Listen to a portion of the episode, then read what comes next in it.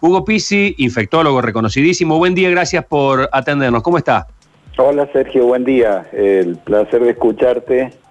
Eh, saludos a la mesa. Eh, vos sabés que estaba prestando mucha atención a tu introducción.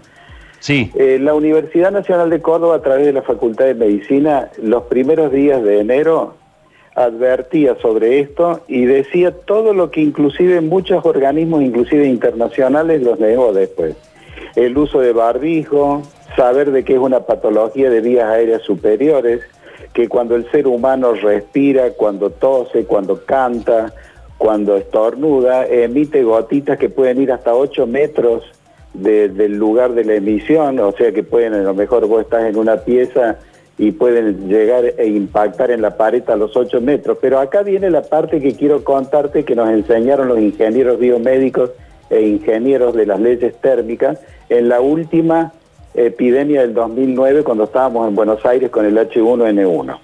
¿Te puedo hacer un paréntesis, Hugo? ¿Eh? ¿Te puedo hacer un pequeño paréntesis a propósito de lo que estás diciendo? Absolutamente. Eh, en la radio, en las radios donde nosotros trabajamos, eh, cuando nos levantamos de las mesas, eh, levantamos nuestros papeles, nuestras lapiceras, nuestros teléfonos, y hay personal que se encarga del resto, de, la limpieza fina, digamos.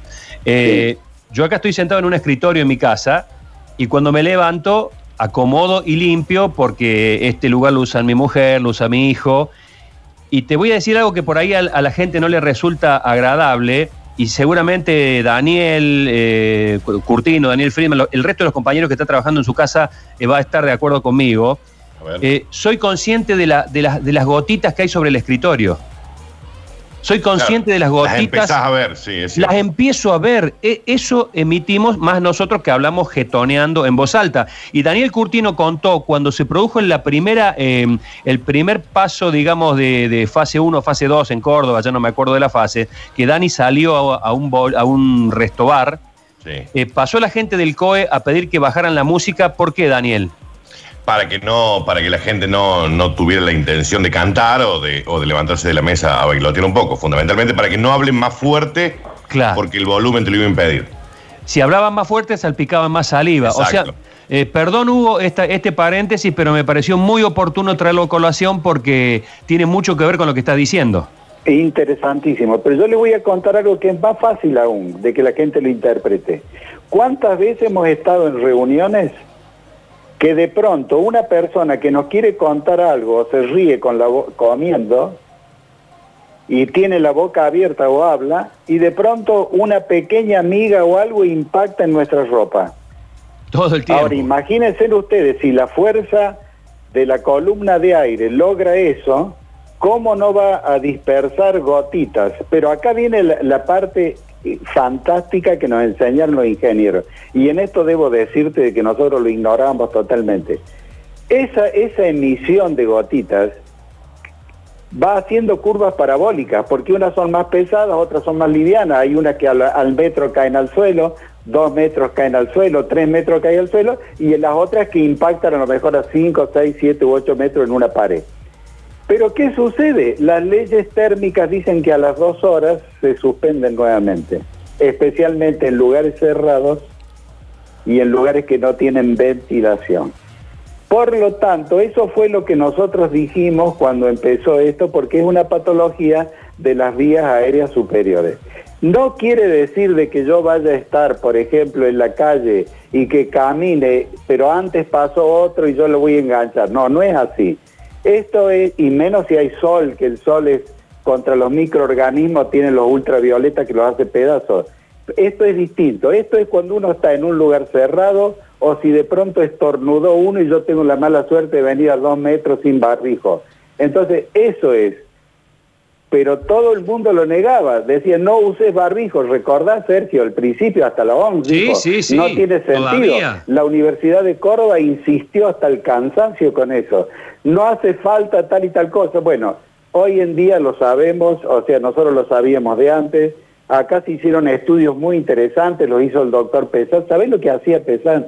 Él ponía colorante, le ponía colorante a una persona. Y después, en una oscuridad, como él sabía mucho de fotografía, sacaba en el momento del estornudo inclusive llegó a, contaminar un ómnibus siguiendo eh, la persona que estaba con gripe en la epidemia anterior, que de pronto se tocaba la nariz porque le molestaba y después agarraba eh, para subir y después seguía con el caño para atrás y después estornudaba y contaminaba todo el ómnibus un solo, un solo señor. Entonces, por eso las vías aéreas superiores. ¿Por qué te crees que nos resfriamos en, en invierno? Por el mismo mecanismo. Porque si vos analizás, vas a ver de que este invierno bajaron notablemente las neumonías, la bronquiolitis y la bronquitis. ¿Por qué? Porque nos cuidamos, o por lo menos hay un gran grupo de la población que se cuida.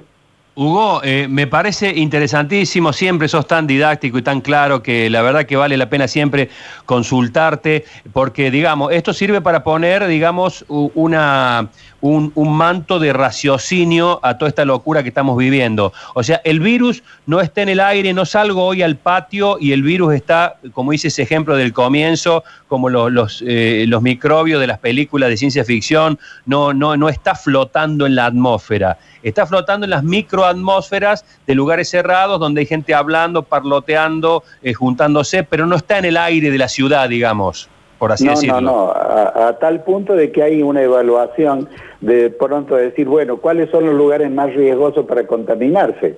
Y bueno, a lo mejor eh, eh, el menos riesgoso es un lugar al aire libre y a lo mejor el más riesgoso es un lugar como puede ser un banco donde hay mucha gente que entran, que salen y demás.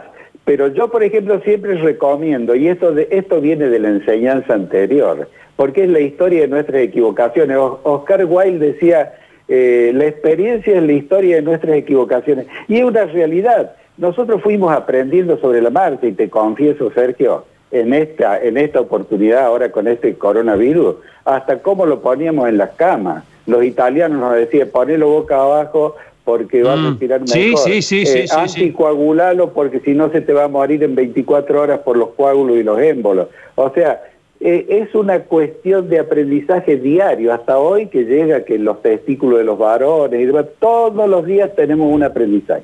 Pero acá hay un detalle que es importantísimo para la casa de familia y para, para un, un aula, un lugar cerrado. Hay que airear la habitación, supongamos después que ustedes dejan la radio, airear todo y usar nueve partes de agua, una parte de lavandina, que es lo más accesible, lo más barato y lo más contundente contra el virus piso, mesa, sillas, picaportes, baño. Y acá otro dato interesantísimo que pocos lo usan. Se sabe que el virus va por materia fecal. Si vos tenés un enfermo en la casa, el enfermo tiene que tener un baño para él solo. Si hay un solo baño en la casa, cada vez que el enfermo defeca, o usa para orina, tiene que bajar la tapa, apretar el botón y después limpiar con la bandina para que puedan usar el resto de la familia. Son detalles que si vos lo haces yo te puedo asegurar, cuidándose con el barbijo, lavándose las manos, utilizando por ejemplo la ropa, poniéndola en un lugar cuando volvés de las actividades cotidianas que no sea ni el comedor ni que sea el dormitorio, vas a ver de que no te va a pasar nunca nada. El problema es como decía Hipócrates, 465 eh, años antes de Cristo nació Hipócrates en la isla de Kos, en Grecia. Las víctimas más certeras de todas las epidemias son los indolentes y los imprudentes. Y el ser humano vive esas situaciones con impotencia y con miedo. Hoy tenemos una sociedad que es variopinta, no es tan homogénea como la griega de aquel entonces, pero este grupo variopinto tiene sectores que nos están haciendo mucho daño, que desafían, se burlan, queman los barbijos y demás. Esa es la gente que creo que es más peligrosa que el virus hoy. Es hermoso escucharte, Hugo. una última pregunta, Daniel Friedman, estás al aire, te escucho. Eh, Hugo lo llama el presidente Fernández o el gobernador Schiaretti y le dice, Hugo, ¿volvemos a fase 1? Se lo pregunto a usted, ¿volvemos a fase 1? Bueno, no sé si usted sabe de que, de que yo en conferencia de prensa el presidente ha hecho alusión a las cosas y yo soy asesor directo del gobernador, no del ministerio. Y quiero comentarles que yo siempre estoy hablando de que estas son cosas que están en nuestros libros, son cosas escritas, asesoramos hace años a infinidad de provincias y países vecinos. Yo lo que le digo es que nosotros tenemos que estar y tener el mismo dinamismo ante el dinamismo desconocido de un virus impredecible con una gran capacidad destructiva. Hay que hacer y usar la palabra de los griegos, sopesar la situación. Si usted ve dentro de ese dinamismo que las cosas no están bien, tiene que dar un paso atrás. Si usted ve que las cosas van mejorando, tiene que dar un paso adelante. Por eso yo soy muy optimista con octubre. Me parece que octubre nos va a mostrar las cartas. Octubre nos va a decir realmente en qué posición estamos, porque nosotros estuvimos encorsetando toda esta epidemia. Y así tenemos que ser muy responsables. Este tipo de situaciones se sortean con sobriedad, con moderación y con responsabilidad. Y sabiendo de que se avisoran en el horizonte las vacunas que vienen pisando fuerte, tenemos que sortear esta tragedia. Hugo, como siempre, un placer escucharte. Muchísimas gracias por eh, echar luz, como decía al comienzo, en esta oscuridad que transitamos con respecto al conocimiento, al menos, de lo que nos está pasando. Un fuerte abrazo. Hasta pronto, un abrazo cariñoso para todos los amigos.